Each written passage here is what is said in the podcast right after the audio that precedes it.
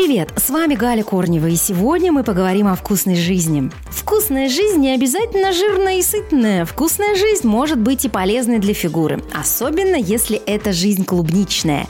Диетологи разработали диету, направленную на борьбу с жиром, и одна из незаменимых ее частей – клубника. Когда мы едим клубнику, аппетит становится меньше, у нас нормализуется уровень сахара в крови, ускоряется метаболизм.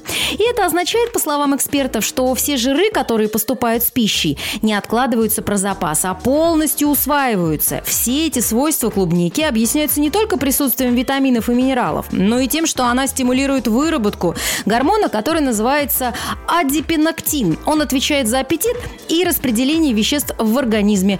Когда этого гормона мало, тогда шанс располнеть гораздо выше. Вкусная жизнь.